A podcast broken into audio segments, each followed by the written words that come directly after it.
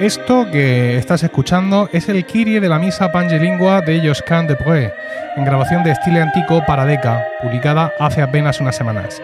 Como toda la música que vas a escuchar en este podcast, este corte aparece en aplicación del uso justo o legítimo recogido en la legislación internacional en general y en la europea en particular. Esto es Ars Música de Milcar FM en su capítulo 23 del 20 de febrero de 2021.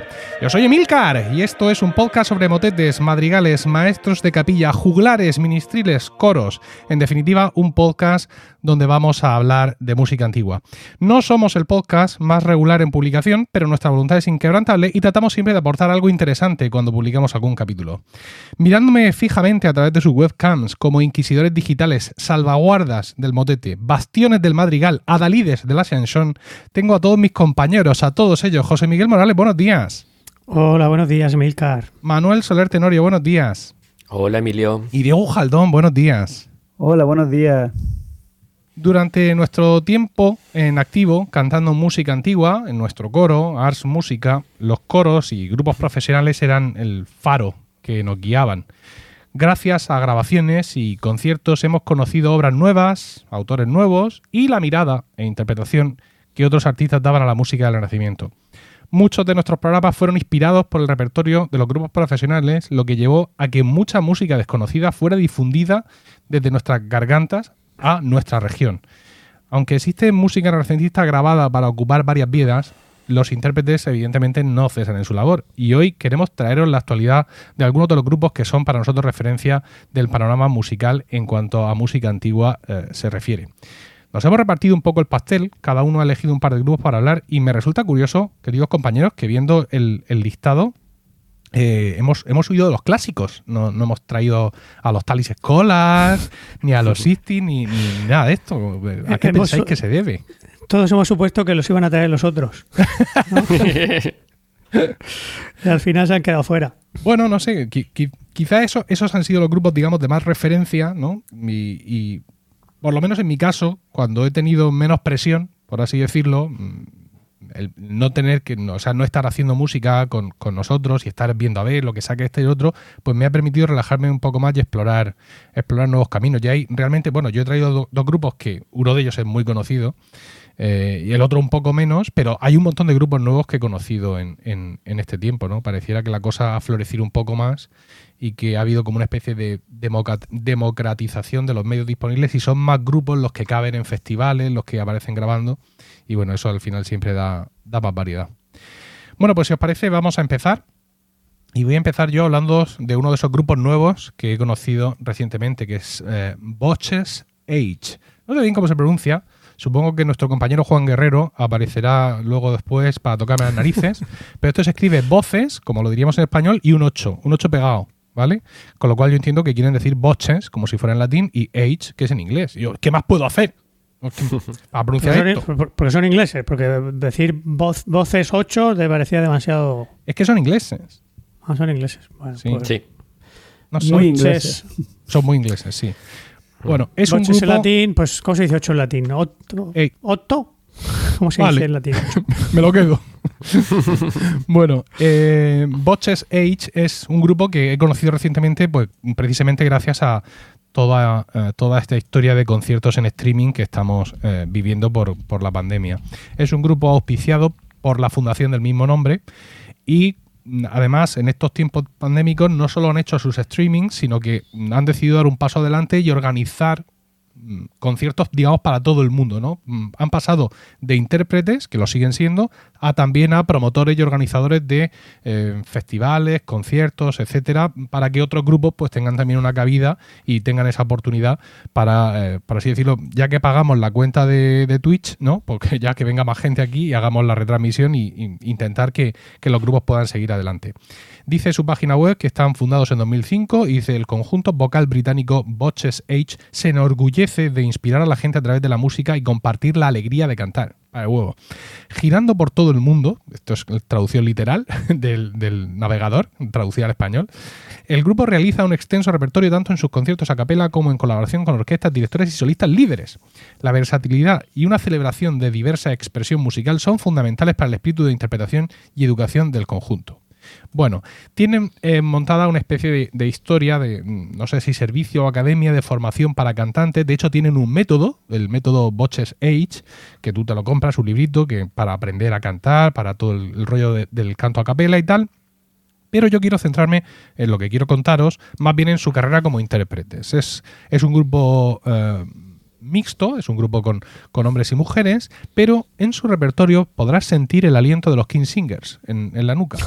No ya en cuanto a lo estrafalario, por así decirlo, o lo bizarro, ¿no? que podríamos discutir horas y horas sobre el significado de la palabra bizarro, pero sí en cuanto a lo diverso en amplitud de su repertorio, ¿no? y en la forma que tienen también de presentarse, ¿no? esa, una forma más en boga ahora, pero como, como muy comercial, como muy dramático, como muy de grupo pop realmente, sin llegar a ser eh, otro grupo de, música a capela eh, eh, que, aparecen en programas de prime time en las televisiones, ¿no? Pero sí que de estos te hacen cualquier, cualquier cosa. Por ejemplo, su disco de, un disco de 2011 que se llama Christmas, imagino la reunión de naming, ¿no? después de varios nombres llegaron a esa conclusión. Está compuesto principalmente por, villancicos populares mm, en, arreglos contemporáneos y también por música, eh, música navideña contemporánea, ¿no? de, autores clásicos contemporáneos, aparte de algún guiño a Pretorius y algún otro que se ha escapado por ahí, no sé, no sé bien cómo. Tienen un disco, por ejemplo, también dedicado a los seis motetes de Bach, es un disco de 2010, con una interpretación como muy blandita. ¿Vale? Es decir, somos cantantes, sabemos cantar muy bien y realmente pues, podemos cantar cualquier cosa. ¿Qué hay? Eh, semicorcheas, pues se cantan las semicorcheas. Mm, les falta, les falta mm, un poco saber más bien lo que están haciendo, por así decirlo. No digo yo que ellos no sepan de música antigua más que yo, pero tú escuchas la interpretación de ellos de los motetes de Bach y, escuchas la de Harnon Kurt, que hace mil años, y ves que hay más conocimiento de lo que están haciendo en cualquiera de las otras versiones. Esto simplemente, oye, mira, cantamos bien y esto también lo cantamos bien. Su último disco es muy curioso, se llama After Silence y es de 2020 y presenta ni más ni menos que 33 obras, mezclando sin sonrojo a Orlando Gibbons con la cantata 150 de Bach, que nosotros cantamos en su momento, Nach dich Herr, eh, con Arvo Part también, eh, Monteverdi, ¿por qué no? Britten, Mahler y Whitacre. Porque hoy es hoy. Estoy siendo un poco injusto con, con, intenciones dramáticas porque en realidad, bueno, pues sí es un disco que se llama After Silence, pero en realidad es una colección de cuatro discos. Eh, After Silence 1, o sea, 1, 2, 3 y 4, pero mm, tú puedes comprarlos, escucharlos por separados o escuchar el grande. ¿Qué diréis vosotros? Ah, claro, ha sido muy malvado, porque esos cuatro discos están separados por épocas. No. Están separados pues, por ambientes, por sensaciones, por sinergias o por lo que sea, pero por épocas eh, musicales no, no lo están. Eh, en fin, pues ahí, ahí queda eso. Conciertos. Bueno, como, como he dicho, eh, se han dedicado a organizar mm, para, para mucha gente en general, no solo organizar sus propios conciertos en streaming, han creado un festival que se llama Live from London, que va por temporadas. La temporada de primavera eh, abarca desde el 13 de febrero, la sensación que tienen ellos de la primavera es distinta de la mía, hasta el 22 de abril. Y mm, como ya hicieron en, la de Navidad, que fue cuando yo los conocí, eh, puedes comprar una entrada para un concierto o para toda la temporada. Como siempre ocurre, como casi siempre ocurre con los conciertos en streaming que estamos viendo, eh, aunque tú no estés allí sentado el día delante del ordenador a la hora, pero luego ese concierto lo puedes escuchar durante un número determinado de días después. En este caso, la temporada de, primavera de Live for London eh, son 10 conciertos y el pase de temporada te cuesta 90 pavos, lo cual, pues la verdad es que está eh, bastante bien. En esta edición, aparte de Botches Age, participan Steel Antico, del cual hablaré ahora, Apollo 5, Emma Kirby, que me ha sorprendido porque esté todavía cantando, eh, y Fagiolini, no sé cómo se pronuncia esto, creo que lo habré dicho bien. Sé, quién son, pero nunca había tenido la necesidad de decirlo en voz alta. Y luego, aparte, los propios Botches Age, aparte de tener un concierto de ellos a capela, pues con orquestas y otros eh, eh, intérpretes distintos, tienen otros dos conciertos. El Requiem de Fore y la misa en sí menor de Bach.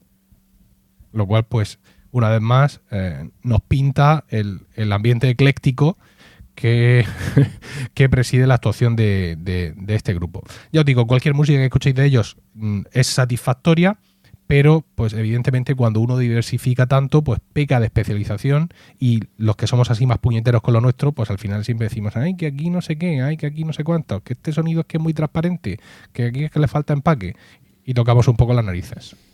Es que yo creo que este no es un grupo orientado a la música antigua, sino orientado a la, a la voz. De hecho, se llama Voces 8, no se llama ah. The Renaissance Voices. Entonces yo creo que es que ellos se centran más en buscar una perfección vocal que en un estilo historicista o histórico en, en sus interpretaciones. Es lo que, vamos, lo que yo tengo entendido por lo que yo he escuchado de ellos.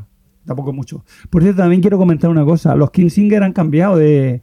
No me entera ahora. Quiero decir, yo no lo he visto antes, pero ahora son todos jovencísimos y no llevan, no llevan jersey raros ni nada. ¿No llevan chalecos?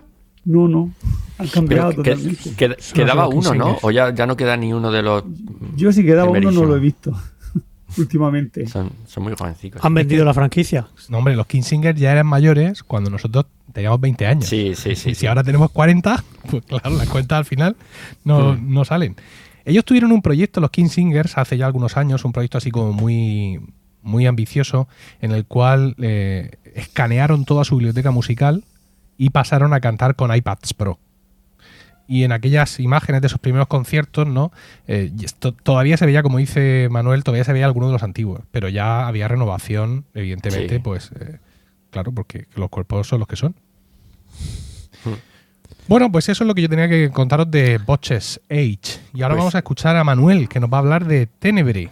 Manuel. antes eh, de Botches Age, yo enlazando con lo de Diego, creo que, es, algo así, ¿no? Como que los grupos ahora tienen como más, más en cuenta su personalidad, su sonido, su manera de interpretar, que realmente lo que viene a ser el carácter histórico, historicista de lo que están haciendo. Es como, voy a anteponer el sonido de Boches a, a, que esto sea un motete o que sea siglo XX o que sea lo que sea. Sí, o a tener un poco de vergüenza. No podemos decir, ¿no? no Se llama marketing, ¿no? Sí, marketing. Sí. El, ejemplo, a ver, si puedes escuchar cualquier cosa, pero cuando escuchas 30 eh, segundos de cualquier motete de Bach, hmm. mm, eh, eh, mm, entiendes perfectamente lo que han querido decir Manuel y Diego, que lo han sabido explicar mejor que yo. Es, es así realmente. Bueno, pues háblanos de Tenebre. Muy bien, Tenebre. Bueno, el Tenebre, por lo que he podido ver en su web, y, en los primeros discos que aparecen en Spotify, nació sobre 2003, ¿no? Con lo cual también estaríamos hablando de, un grupo relativamente actual. Eh, no voy a hablar mucho del grupo, sino de las cosas así concretas que están haciendo ahora mismo y de las cosas que más, eh, que más interesantes me han parecido a mí.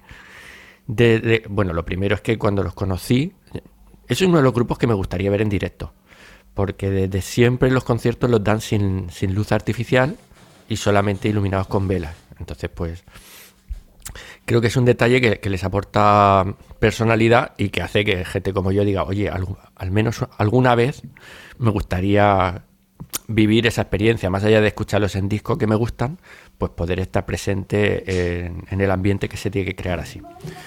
Otra cosa que, siempre me ha gustado y, y, hice un poco mía cuando yo dirigía un coro es su lema, que tienen un lema que es Passion and Precision. Nuevamente, pues por supuesto, Juan lo, pronunciará mejor. la, precisión de tu pronunciación no es. Sí, es, más pasión. Esa es más pasión, efectivamente. Es más pasión. Y siempre me ha parecido que, todo aquel que hace música tiene que buscar un equilibrio, ¿no? Entre, entre lo que es la pasión, entre lo que es sentir la música y, y, vivirla, y lo que viene a ser la precisión, de afinación, de ir todos juntos, ¿no? Entonces, esa búsqueda de equilibrio. Eh, me parece, bueno, no sé, muy interesante y que en el fondo es lo que todos buscamos, ¿no? Hay, hay quien pesca de pasión y le falta precisión. Y luego mm, nosotros cuatro siempre hemos echado en cara a esos grupos maravillosos de afinación hiper perfecta, pero que no transmiten nada, ¿no? Que a lo mejor les falta ese, ese componente un poco de involucración personal que tanto teníamos en Ars Música. Pero bueno, a mí me pasa, no sé si Emilio estará de acuerdo, pero me pasa con Tenebre justamente eh, lo contrario que ha dicho Emilio. Creo que es un grupo que en el que muchos cantantes vienen de, de, de los Talis Scholars, de grupos que vienen, cantantes que llevan mucho tiempo interpretando música antigua. Y sin embargo, Tenebre graba tanto música antigua como música contemporánea. Entonces, a mí justo lo que me gusta de ellos es ese punto contrario, ¿no?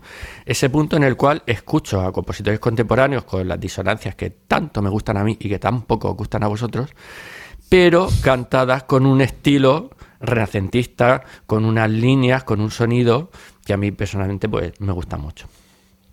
Neorrenacimiento. Neorrenacimiento, sí.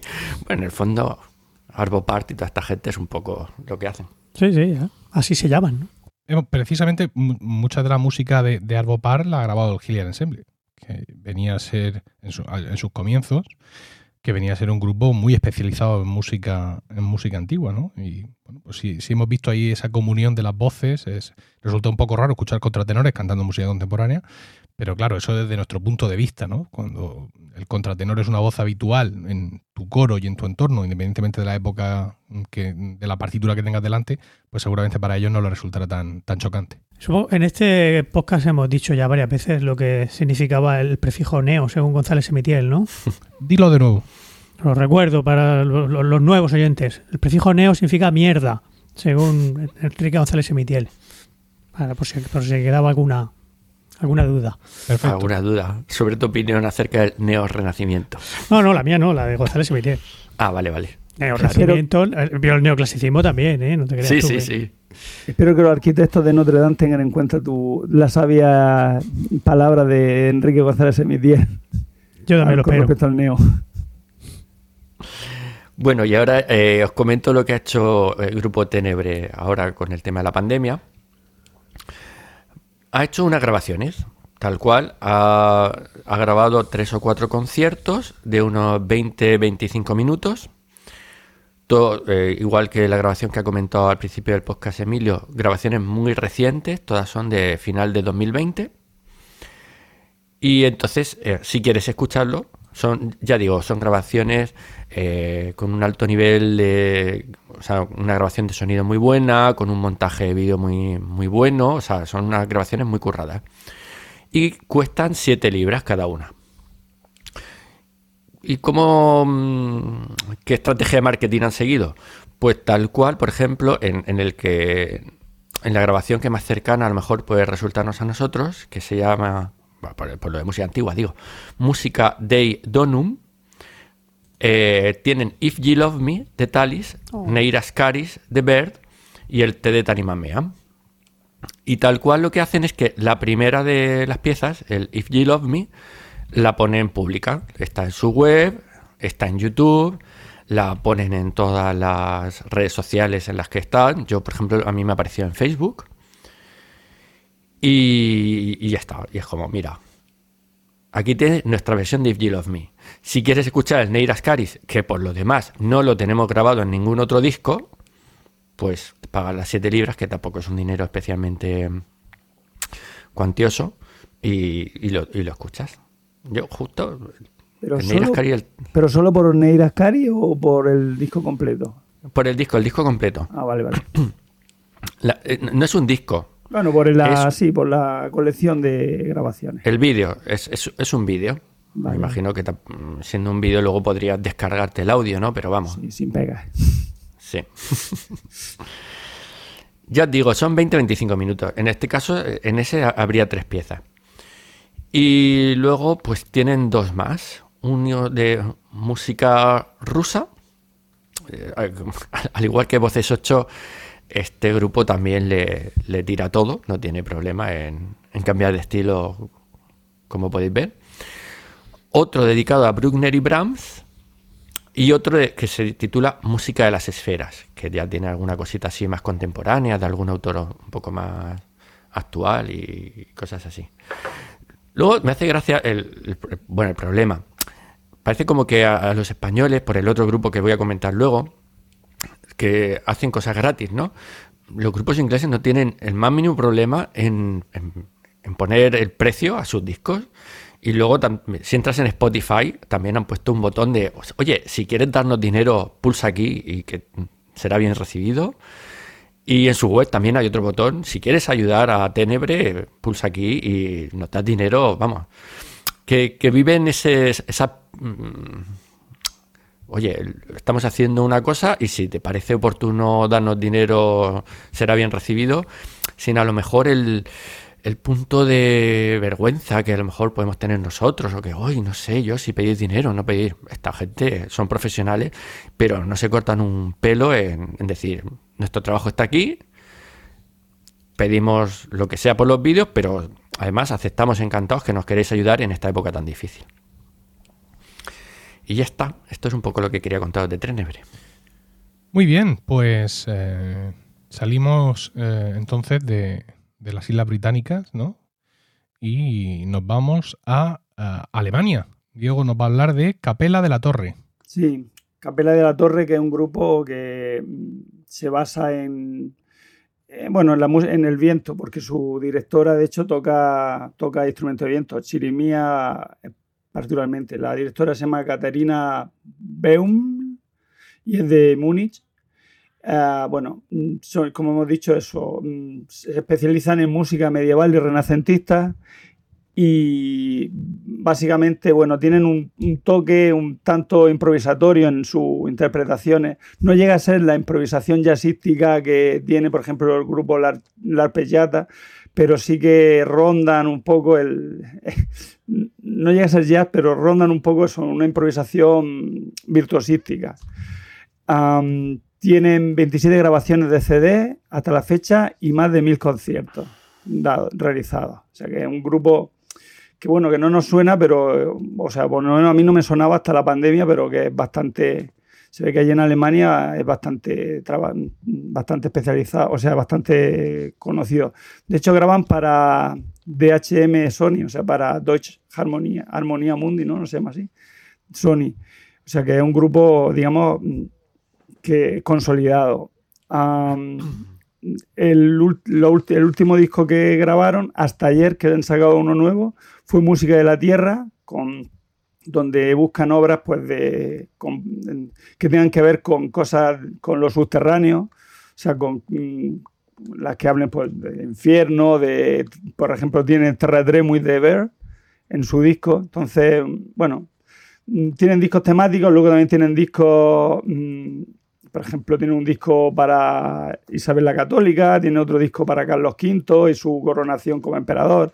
En fin, tratan tanto temáticas, o sea, son tanto discos temáticos como discos de compositor, o sea, de, periodos concretos. Eh, el último disco que van a sacar es el, se llama Praetorius and Italy, está en inglés, eh, con el motivo del 400 aniversario de la muerte de, Pretorio, de Miguel Pretorio. Entonces tiene obras de, de Pretorio, danzas de Pretorio, junto con, con piezas italianas. Este es un disco eminentemente instrumental, ¿vale?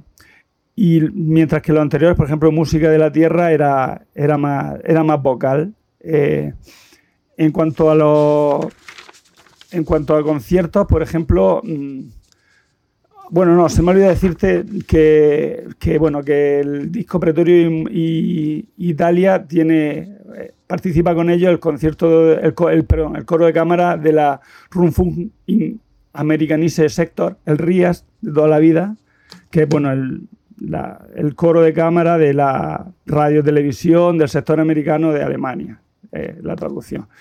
Por lo tanto, pues eso, mm, eh, a pesar de que están en, son están especializados en, instrumentos de viento, tienen muchas piezas, eh, muchas piezas vocales. Eh, han, colaborado mucho con Dominique Bisset, tiene bastante, tienen dos o tres discos con él. En fin, que es un, grupo dentro de lo que es la música medieval y renacentista que toca todos los, los palos. Incluso llega a música del, del, del, de, de 1600, 1700, 1650 con obras de, como por ejemplo un disco de Samachacona que tiene eh, que tiene está basada en bajos en bajos ostinatos de, este primer este primer barroco. En cuanto a conciertos, pues tiene uno muy gracioso, bueno, gracioso. Tiene un concierto con la misa Lingua de Despres y que aúna, mm, como dice en su página web, aúna eh, gregoriano, las partes de gregoriano, con catas de karate. Tiene un señor ahí que mientras, con, mientras está gregoriano y mientras está tal, mm, no mientras está la música, sino solo en la parte de gregoriano, hay un señor que hace tres catas de karate ahí delante del público mientras están cantando. Para, ¿Qué tendrá la misa? ¿Qué tendrá la misa pangelingua que a todo el mundo le da por experimentar con ella? Es que no, es suficiente la música de Joscan. Hay que tocar el saxofón, hay que poner un señor a hacer karate, hay que hacer el pino puente. No, entiendo esto. Pero tú esto lo has visto, digo, José. ¿Has visto al señor haciendo karate? Eso sí, y hay una entrevista en la página USB. Le da Josquin de Break Despres 500 Misa Pangelingua en karate o un karate, porque bueno, yo es que tengo la versión en inglés y aparece el señor ahí en un vídeo hablando de, de, lo que tiene que ver el karate con la respiración, con la música y tal, que están todos muy, muy conectados. En fin. O sea, que lo justifican, que no es esto se nos ha ocurrido, sino que piensan que tiene relación y. Ajá, está justificadísimo. Ah, Salta a la vista la, la, relación. No sé cómo no, no, se me había ocurrido a mí. Eh, tan obvia que no pienso ni comentarla. Bueno, el otro, los otros conciertos que, que, están en su cartel son Pretorius Dance, o sea, eh, que, bueno, danzas de Pretorio de, la, de, de, con la, mm, con la bailarina Marie-Claire Ber Lecor. Se ve que es mitad francesa, mitad alemana, porque Ber es con Lau, o sea, con, con la diéresis. Que, en la que se dedica, mientras suena la música de Pretorio, a improvisar danzas no, no lo que está marcado, sino improvisaciones de esta mujer. ¿Vale? Eh, además tiene una, en su página web he visto que tiene una, como un proyecto que se llama Capella Calls, en el que reúne artistas de diferentes países para realizar actuaciones virtuales. Por ejemplo, en febrero de 2021 hizo, hizo un, participó con esta bailarina, con Marie Claire y, otro, y otra bailarina para hacer un, un directo. Y tiene pensado, en la página web pues, tiene que tiene pensado hacer 15, 15 conciertos en directo con música de, sobre, o, sea, en Francia y concierto en Francia y luego también tiene, tiene pensado trabajar con músicos de Eslovenia, de Polonia y italiano. En, en otros pues eh, Capella Goals eh, Eslovenia, Capella Goals Poland y Capella Goals Italy, supongo. Y bueno, pues eso es básicamente todo lo que puedo decir de. Bueno, puedo decir más, pero en fin, tampoco me quiero abundar No, está bien ya. Lo, con el karate y la bailadora, creo que vamos, vamos servidos. Eh, pasamos a José Miguel. Eh, José Miguel, la Apoteous se pronuncia así, es un grupo español. Es un grupo español, yo no tengo ni puñetera idea de cómo se pronuncia porque el francés nunca ha sido muy fuerte, pero vamos, la, la algo así, ¿no? Eres ¿Eh? Has sido más, elegante que yo, sin duda. Sí, bueno, es verdad, Manuel. Manuel sí has controlado un poquito más de francés. No, pero tú lo has hecho muy bien, ¿eh? Muchas gracias. No, puedo, mejorar eso. pues sí, sí, son un grupo español, eh, jovencito, bueno, jovencito, treintañeros, jovencito comparado con nosotros, eh, que, que ya han tenido pues una carrera eh, corta, porque empezaron sobre el 2017 aproximadamente, pero, pero meteórica, podríamos decir, porque han ganado un montonazo de premios. Eh, tres en su web, que está muy bien, por cierto, lo tienen muy bien montada. Pues tienen ahí pues, miles y millones de premios, de, pero de, primera categoría, ¿no? De, por ejemplo, el, Festival de York, eh, el,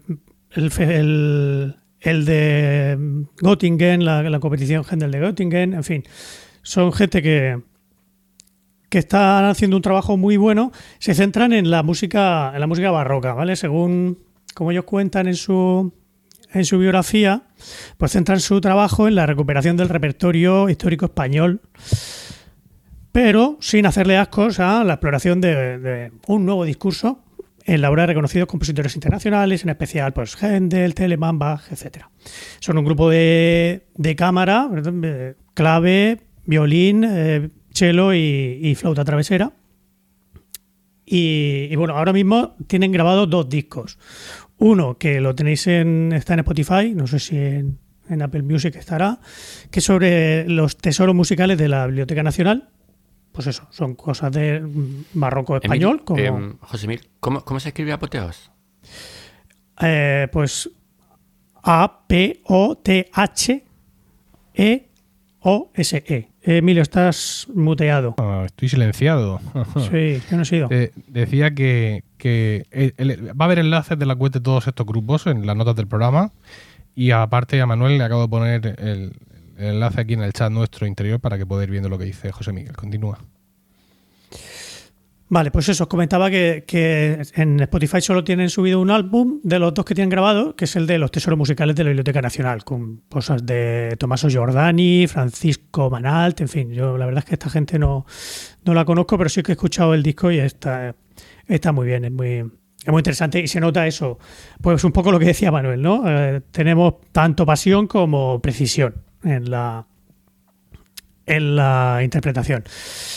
Y este grupo, aparte de, de bueno, de- quería traer, de los dos grupos que quería traer, quería traer un grupo más consagrado y uno más eh, eh, que está emergiendo, pues son un ejemplo también de haber sabido cape- capear un poco la, la, pandemia, ¿no? El problema de... Ellos son, ah, o por lo menos han sido durante el curso pasado, el grupo, un- uno de los grupos residentes del Centro Nacional de Difusión Musical, dependiente del Ministerio de Cultura, que es, pues, eh, básicamente el, que está eh, dentro de la administración, el que está poniendo más pasta para, para mover, eh, todo, para mantener un poco todo el- la, cultura musical y el tema de los conciertos.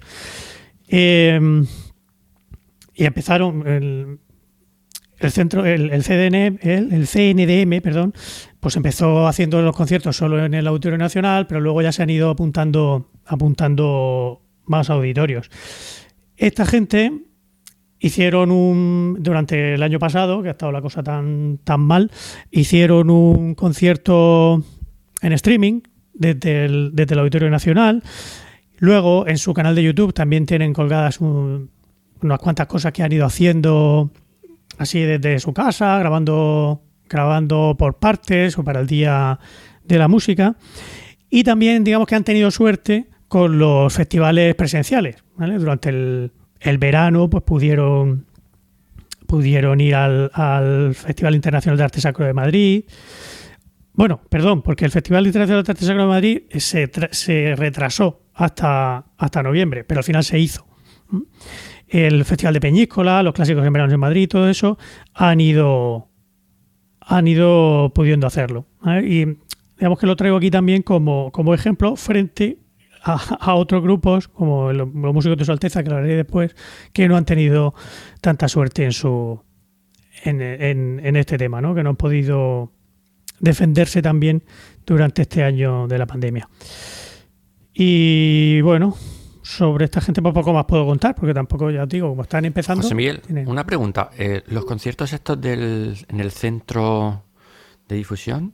No son en el centro. El centro de difusión es el que pone la pasta, pero se organizan en eh, eso, en los auditorios. En, en- en principio Pero, eh, empezaron solo en el nacional y luego han ido Vale. uniéndose los Pero demás. son con gente, ¿no? ¿O ¿No son de estos conciertos grabados que son allí, pero son en streaming? ¿O va gente en directo? Esto yo creo, por lo menos el que ellos hicieron, el que hicieron sí, tenía gente, pero con el aforo muy limitado.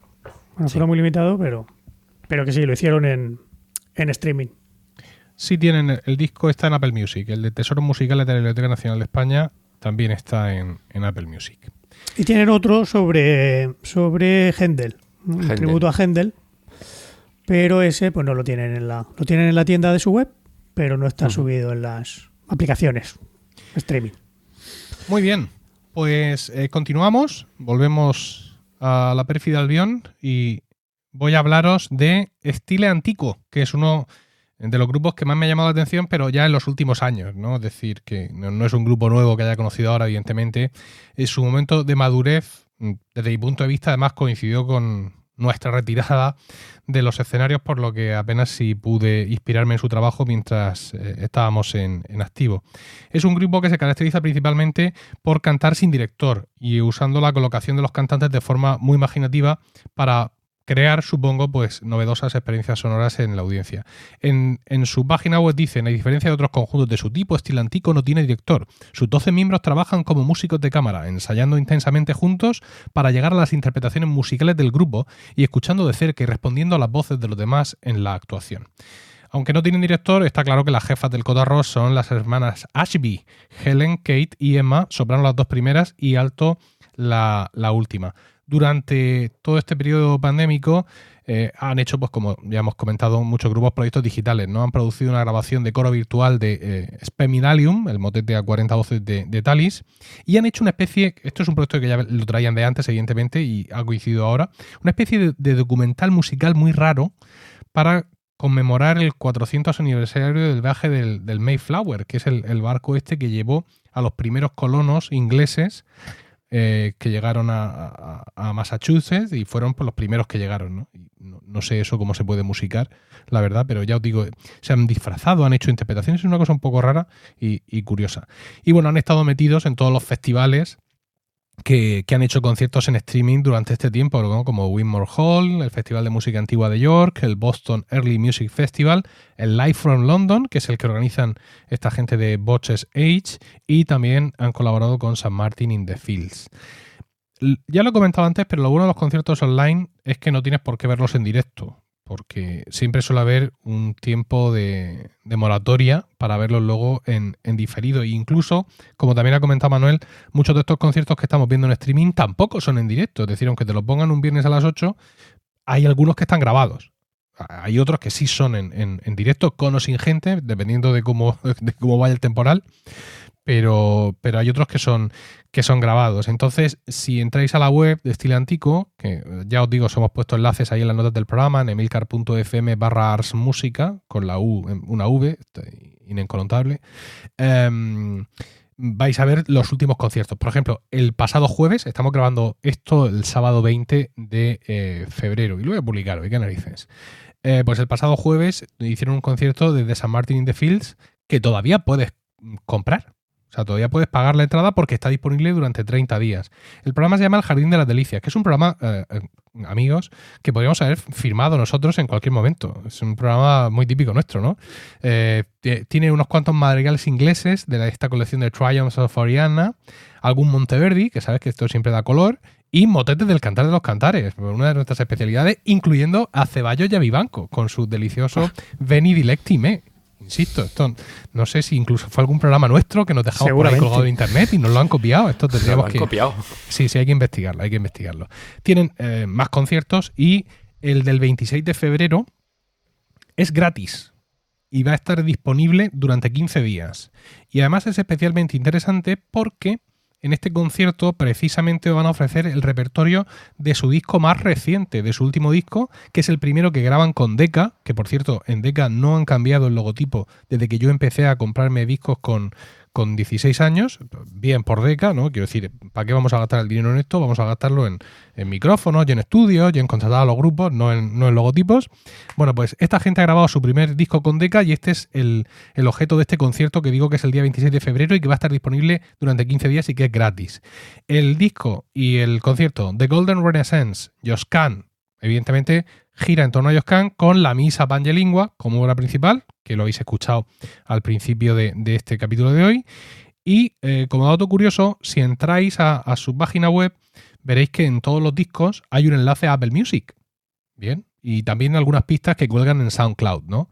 Pero te tienes que ir a Apple Music para escuchar su música. Y dices tú, bueno, pues lo, lo, solo la tienen en Apple Music. No, la tienen también en Spotify. No sé si es que eh, con Apple Music tienen un, un, acuerdo de royalties un poco más generoso y entonces tratan de conducir a la gente allí, pero la música de estilo antiguo también está en, en Spotify. Y a mí me gusta mucho de decir que últimamente son el grupo que, que, más escucho cuando, cuando, escucho cuando escucho música y la verdad es que mm, tienen todas las grandes obras que del Renacimiento inglés las tienen ahí y, es un placer escuchar siempre sus apuestas y sus programas, porque no, solo este ¿no? que he mencionado del Jardín de la Delicia, sino que en general muchos de los programas me recuerdan un poco a cómo planteábamos nosotros la música sobre la atril en, en nuestros tiempos. Pues hablando de, recordar, de recordarnos a nosotros, el, escuchando el, la misa evangelingua, la grabación esta que han hecho... Eh, yo oigo a los tenores con una, con una dicción muy abierta, con unas vocales muy abiertas, muy recuerdan un poquito a, a, la, a la forma en que, en que cantábamos en, en música. A ver, eh, con, con toda la humildad, ¿no? Ellos cantan Sí. mil- millones de veces mejor. Pero el, el- el- me, me llama la atención que no es la dicción típica del tenor inglés. Que es una, no sé, no sé los tenores si son. Si A son ver, también- yo- no son murcianos, quiero decir. He Sí, mirado- yo he mirado, claro. he mirado, son, son ingleses todos, no sé. no, no es Andrés Mirabete, ¿no? Ni, No, no, no era Andrés Mirabete. Lo, lo mismo es que están en, pasan las vacaciones en Almería. También. Entonces, claro, al final, Puede como ser. hablan español allí para entenderse, para que les pongan las tapas, cuando cantan en inglés se les pega. Puede ser. Pero, pero lo has notado tú también o es cosa mía solo? ¿No notado una no, un ¿sabes lo que pasa? Que yo, yo estoy muy mediatizado por la clásica interpretación de la misa Pangelingua de, del ensemble Organum. Sí. Eh, también he escuchado mm, otras versiones como la de los Talis, que está un poco almidonada. Entonces, eh, cuando escucho una versión transportada, ¿no? Con, con mujeres cantando, se me produce tal shock anafiláctico que mm, no, no a ese no. nivel de precisión, ¿no? Aparte, este disco ah, lo he escuchado ya bastante, pero llevo- no sé si lleva dos o tres semanas y no, no he podido escucharlo con tranquilidad. Lo he escuchado mucho, pero de, de fondo, ¿no? Entonces no, no he llegado a esa conclusión. Bueno, pues comentado esto de estilo antiguo, vamos, eh, vamos a ir a Manuel, que nos va a hablar sobre la tempestad y no el fenómeno climatológico, sino el grupo, el grupo español. Cuéntanos, Manuel. Muy bien. Antes de empezar, quiero hacer un, un alegato Cuidado. a favor de, de los grupos españoles. Venga. ¿no? Ahí, ahí como tenemos siempre como un complejo de inferioridad sobre, oh, la gente fuera sí que hace música bien y los del conservatorio, todo el mundo está deseando acabar para poder irse fuera a estudiar y aprender de verdad.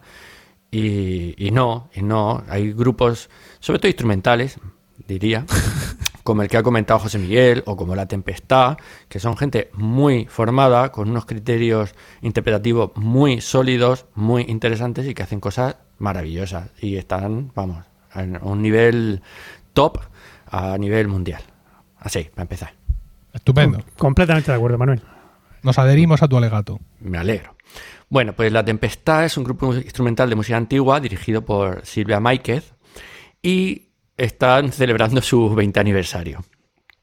¿Qué ocurre? Pues que han tenido un poco de mala suerte para celebrar el 20 aniversario porque han tenido muchas cancelaciones en los conciertos y bueno, digamos que no, no es el aniversario con el que todo el mundo sueña. Entonces han decidido hacer encuentros virtuales cada uno de ellos dedicado a un compositor, bueno, en general yo diría que cada uno de ellos dedicado a un, disco ya previamente grabado por, por La Tempestad, desde final del 2020 hasta mitad del, del 21, ¿vale? Todos estos encuentros son a las 7 de la tarde, son gratuitos y os leo textualmente lo que pone en su web para entender un poquito el por qué han hecho esto.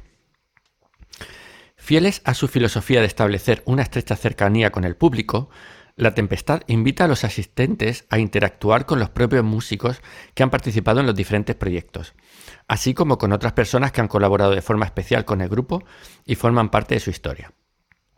Programadores, maestros, productores discográficos o musicólogos. Queremos compartir con vosotros una nueva iniciativa con la que poder recordar algunos de los momentos más especiales para nosotros en estos 20 años. ¿Mm? Eh, yo no fui a un concierto de La Tempestad, pero sí que fui a, casa de Silvia en unos conciertos que hacía en casa, que eran como conciertos, bueno, como un poco en la línea de las subvertiadas, no, perdón, las subvertidas no, Eh, un poco en esta línea, ¿no? Un concierto informal en el que, bueno, el que fui yo era para dos claves y no ibas tanto a escuchar los dos claves, sino a escuchar las historias, por qué habían montado ese repertorio, un poco cómo se habían conocido eh, eh, ellos dos, y estaba muy abierto a que en cualquier momento, cualquier persona que estuviera escuchando, pues preguntara algo si quería. Luego había una especie de cena fría informal. No sé, quiero decir que, que realmente est- esta idea ¿no? de compartir y, de la música no como algo que hago yo y os doy a vosotros, sino más como algo que compartir en directo y de que el público tenga un papel un poquito más activo, realmente es, parte de su filosofía y le gusta y lo defiende. Eso nos demuestra, eso nos demuestra, perdona Manuel, que se puede, que se puede innovar, ¿no? Que se puede se pueden crear diversos entornos para acercar más la interpretación a- al público sin necesidad de introducir las artes marciales en la escena. ¿no? Que es- porque podemos pensar que estamos abocados a ello, ¿no? Es decir, si alguna vez volvemos a cantar, lo primero hay que contar con, que hay que contar con, un- con un karateca, pero no es necesario, ¿no? Hay otras formas de, de- de- de innovar. Sí. Entre los encuentros virtuales que ya han tenido lugar, tenemos uno de Händel, de Scarlatti, de Bach de- y de Mozart. Todos estos ya han sido.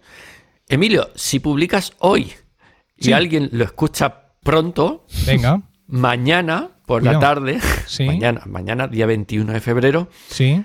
eh, hay otro encuentro acerca Ah. de Haydn y del CD eh, de la, con las 12 sinfonías de Londres. No sé Bien, bien, si- bien. Yo no tengo Sí. todo preparado. Si tengo los enlaces, tengo foticos. Ahora mismo, el que esté escuchando el podcast puede mirar a su, a su dispositivo y va a ver ahí a los de la tempestad en una foto que les he buscado para ponerla. Es Oh, que lo tengo todo listo. Si no toséis mucho y no abrís las puertas, si no movéis los folios, o silenciáis lo que queráis, pues eh, puedo editar rápido antes de comer y dejarlo esto, esto colgado. Es, es muy interesante esta forma que, que estás comentando que tienen de, de acercar la música. Y ya solamente queda, bueno, el de mañana y otro el 7 de marzo acerca de Brunetti y Lidón. Yo no conozco a estos señores, pero pone conciertos para clave ibéricos. Entiendo que sean compositores. No, no, no me voy a aventurar a decir época. Pero bueno, que seguro que es interesante. Como única pega, mm, hasta donde yo sé, en la línea de la nueva app de moda, ¿cómo se llama esto? Que hicisteis ayer. Clubhouse. En la línea de Clubhouse, hasta donde yo sé, o estás en el encuentro o te lo pierdes. Que decir, que está- a mí, por ejemplo, me gustaría mucho haberlos visto, no, que lo grabaran, y aunque no pudiera verlo en directo, pues vértelo después. Pero bueno, también entiendo que es una manera un poco de fomentar mm, tener en directo a cuanta más gente mejor, porque o lo ves en directo o no lo ves. Así que es su política y tampoco me parece mal. Muy bien. Oye, Pues después eh, de- un momento, un momento. Sí. Eh, Por lo que has comentado antes, Manuel, del, del- del grupo que, que pedía ayuda Sí. en su. eh, he visto en la página de artistas de, de Voce 6 que también tienen en, en Spotify, que también tienen un enlace para pidiendo pasta. Que se puede. Que pues clicas ahí, te manda no sé qué aplicación y puedes hacer una, una aportación a los de a los de Voce 6 también. Me ha llamado la atención. Yo diría que todos, ¿eh? Yo no sé si. Yo he ido, eh, como ya tengo La no. de los grupos. Y, No, y por eso digo. A muchos que- que lo, que lo tienen. El, el botón que- de donar en general. Estos encuentros virtuales perfectamente podían ser mm, cobrando 5 euros Claro. o algo, no, no lo sé, perfectamente. Y sin embargo, pues han decidido hacerlo gratuito. Sí, es que bueno, todavía el- la barrera del euro, de poner un euro, a lo mejor entre poner un euro y poner cinco no hay mucha diferencia, pero entre cero y uno parece que hay una, una cosa terrorífica. Hay que aventurarse a pedir dinero. Sí, estoy buscando la tempestad en, en Spotify, pero no lo encuentro. Directamente no es que pidan dinero, sino que es que no están. Bueno, pues eh, una vez que Manuel nos ha contado lo que está haciendo la tempestad en estos momentos, vamos a, a Francia. Eh, sí, pero perdona, sí, sí que están. no sí que están. Sí, Sí, que están, pero efectivamente no tienen ningún botón de, de nada. Tienen aquí No. sus discos y punto. Mira, ¿sabes lo que pasa? Por lo que yo he visto de los botones de donar eh, muchas veces en los grupos ingleses, no es ya un botón de donar. Es que, por ejemplo, al igual que Botches Age, eh, ellos están soportados por la fundación, no sé qué, no sé Claro. cuántas, tal. Entonces, es todo, el, el coro es un, es un instrumento. ¿no? Es, eh, siempre hay una fundación detrás, siempre hay una asociación, siempre hay un patronato que es el que gestiona todo esto. Y, y la tempestad, al final, son ellos, básicamente. No, no dependen de ninguna a- a- agrupación más grande. Y es por ahí, supongo, más que por la vergüenza, por así decirlo, por donde pueden estar cojeando los grupos españoles, porque no tienen detrás el soporte de una institución un poco más grande que sea la que al final regule, regule todo eso. También puede ser, y, ya cerramos esto, que eh, los ingleses están muy, muy, muy acostumbrados a pagar por ir a conciertos y, y- y por disfrutar de cultura.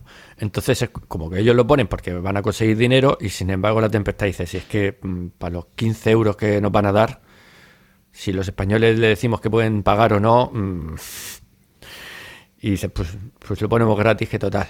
Bueno, pasamos ahora sí a Diego. Eh, Francia, Diego, ¿quién lo diría de ti? Sí, ¿verdad? Les Florissant, ¿no? Sí, Les Florissant. Bueno, es un grupo ya súper contrastado, más de 40 años en, la, en el panorama musical. Y bueno, yo lo he cogido porque me.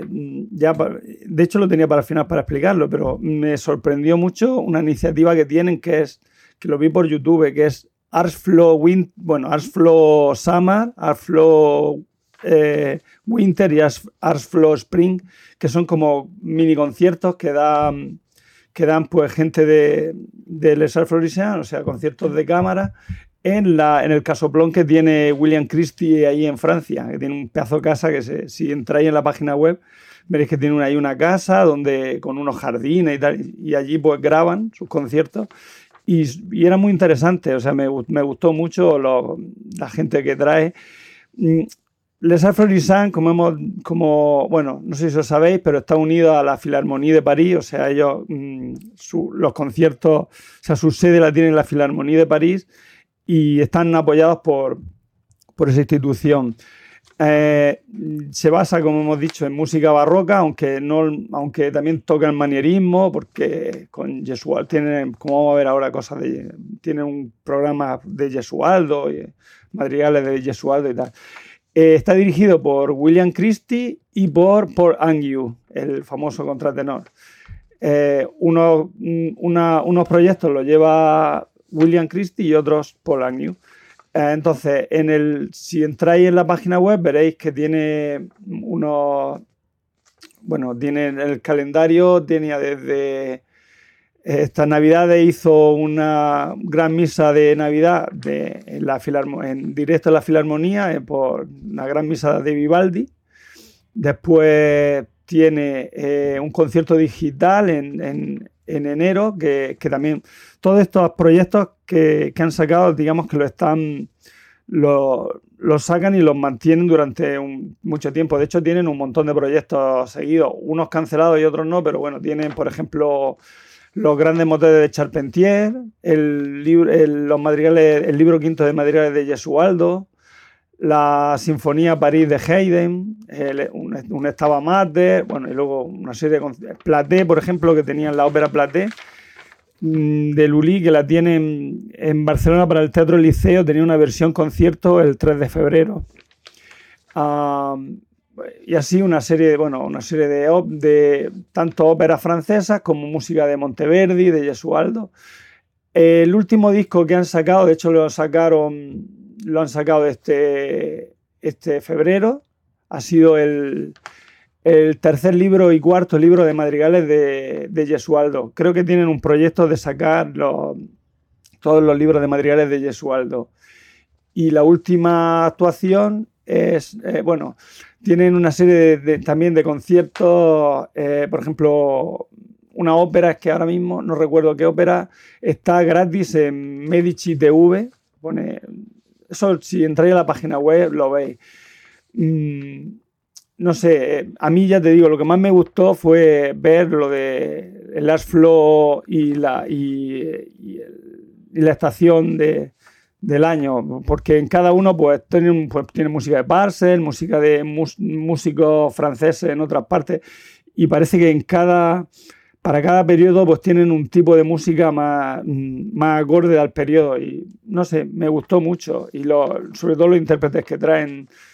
Hay un, a ver, un laudista que se llama, no me acuerdo, tiene un du, Dufor o algo así, bueno, un tío me gusta mucho cómo canta. Y luego está Lea una meso soprano, que ahora mismo no recuerdo el nombre, Lea, de, lo siento, lo siento, pero es que me lo tenía preparado, pero me gustan mucho, no sé, me ha gustado, me ha sorprendido esta, eh, en esta pandemia el, la interpretación y las cosas que, que, han presentado. Yo la verdad que les Alfred pero lo tenía así un poco, no sé, tampoco le he prestado mucha atención como grupo, pero el tener tiempo durante esta pandemia me ha permitido escucharlo y me ha, me ha gustado mucho la música que traen y, y cómo la plantean. A mí lo que más me ha llamado la atención es, es que siga vivo William Christie. Sí.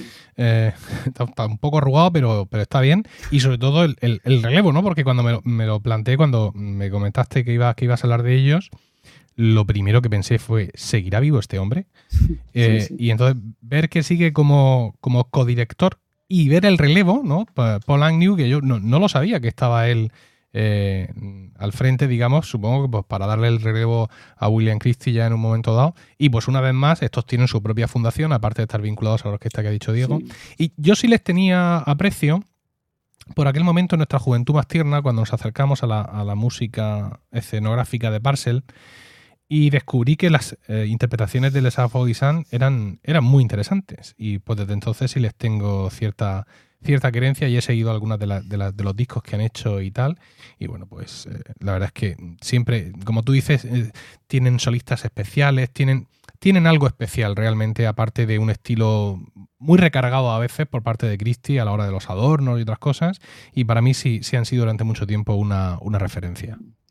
Mira, he encontrado ya la ópera que tienen gratis durante, durante tres meses en Medici TV, que es Titón y Aurora, ¿vale?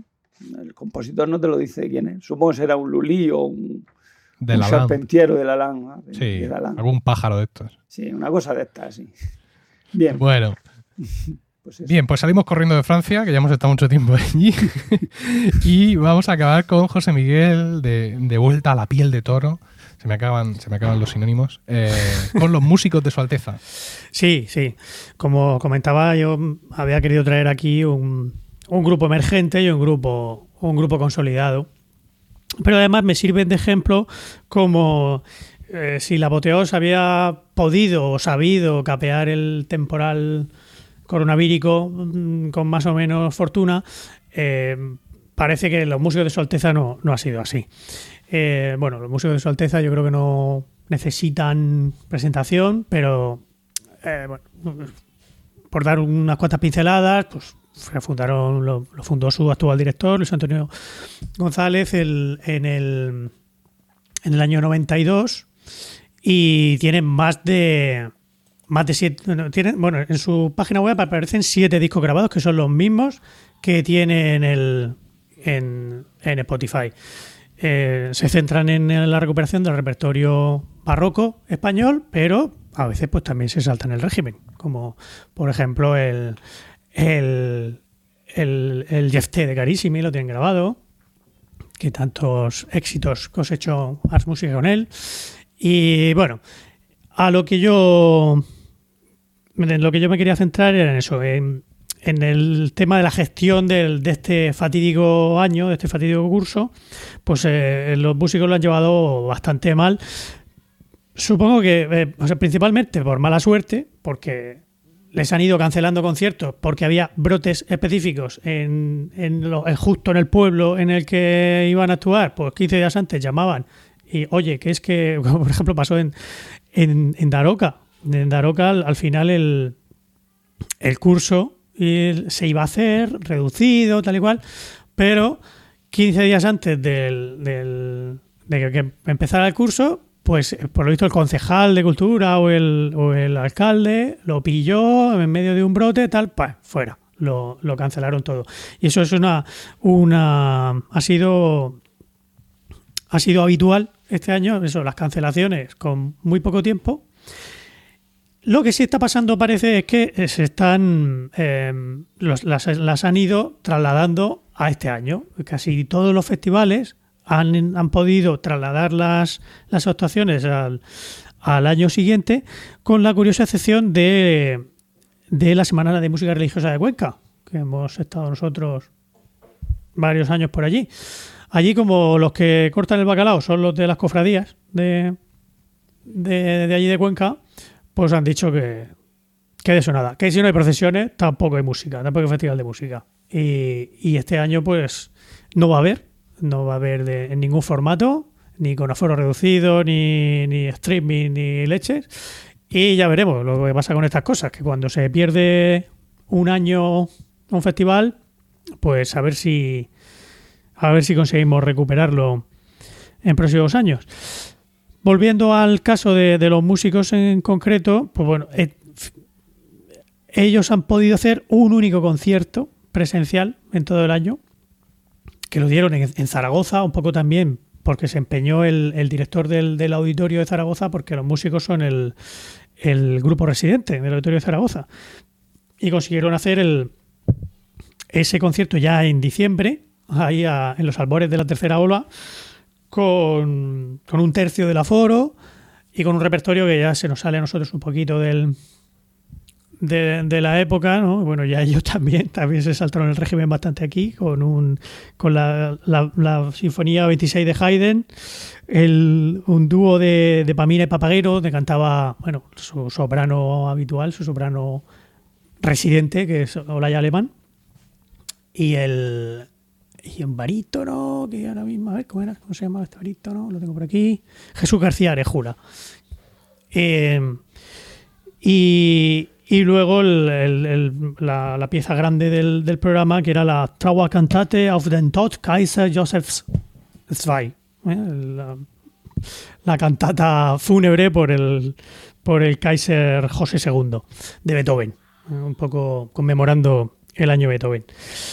Que tenéis el, bueno, ahora en, las notas del programa podemos poner, está subido en, en YouTube y podemos poner el enlace. Eh, ¿Qué más? Sí, eh, no, no han hecho grabaciones, ni, ni conciertos on- online, ni en streaming, ni, bueno, ni, ni nada de esto. Ya os digo que el concierto de Zaragoza sí que fue con el tercio del aforo, del aforo y se no fue en streaming, pero se lo, lo subieron. Está subido en, en YouTube. Los músicos tienen grabado, ya tienen el- el- la grabación hecha, con producida y todo, con el eh, un, un disco de Monteverdi, con, con áreas de, de Monteverdi, muy chulo, que yo he tenido la oportunidad de escuchar algunas, algunas pistas, pero que están en líos con sellos, que venga, que me lo publica, me lo publicas tú, me lo publico yo, están en negociaciones y todavía no, ha- no han podido sacarlo, pero lo tienen grabado desde el, desde el 2019 y están ahí con, con eso. Y, y nada, pues eh, ahora este año parece que la cosa se está reactivando un poquito. Tienen un par de conciertos ahora en Sevilla y en Salamanca, en, en marzo, el 10 de marzo y el- en Sevilla y el 22 de marzo en Salamanca.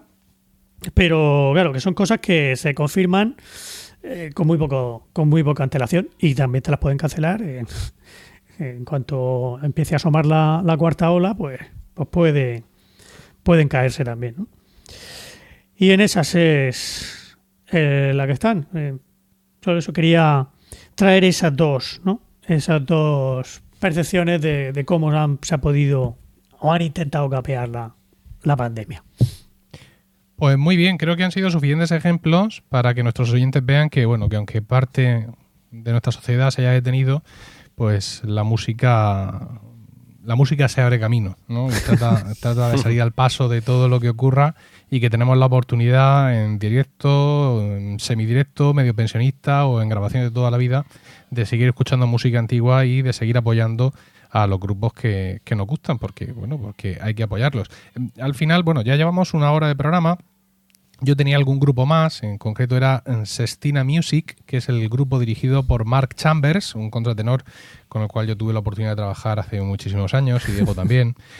Y, y, por ejemplo, ellos van a, van a grabar su primer disco y están haciendo un crowdfunding para el primer disco. ¿no? Llevan 8.150 libras de 10.000 y pues les he comprado el disco. Master and Pupil, que es un disco eh, con música de Claudio Monteverdi y de su alumno eh, Rigati. Es decir, que seguimos teniendo la oportunidad, por así decirlo, de seguir apoyando a todos estos grupos que tanto en nuestro caso nos han inspirado y tantas horas nos dan de, de, de emoción, porque al final lo que transmite la música es eso, emoción. Compañeros, muchísimas gracias. A ti, Milcar. Claro. Nada, hombre. Y a vosotros. Y esto ha sido todo en este vigésimo tercer capítulo de Ars Música. Muchísimas gracias por el tiempo que habéis dedicado a escucharnos. Esperamos de corazón que os haya resultado entretenido y saciante. Esperamos vuestros comentarios en emilcar.fm barra Ars Música, ya sabéis, con una V en lugar de una U, donde también encontráis otras formas de contactar con nosotros. Nos despedimos hasta el próximo capítulo y recordad lo que dijo Sancho, donde música hubiere, mala cosa no existiere.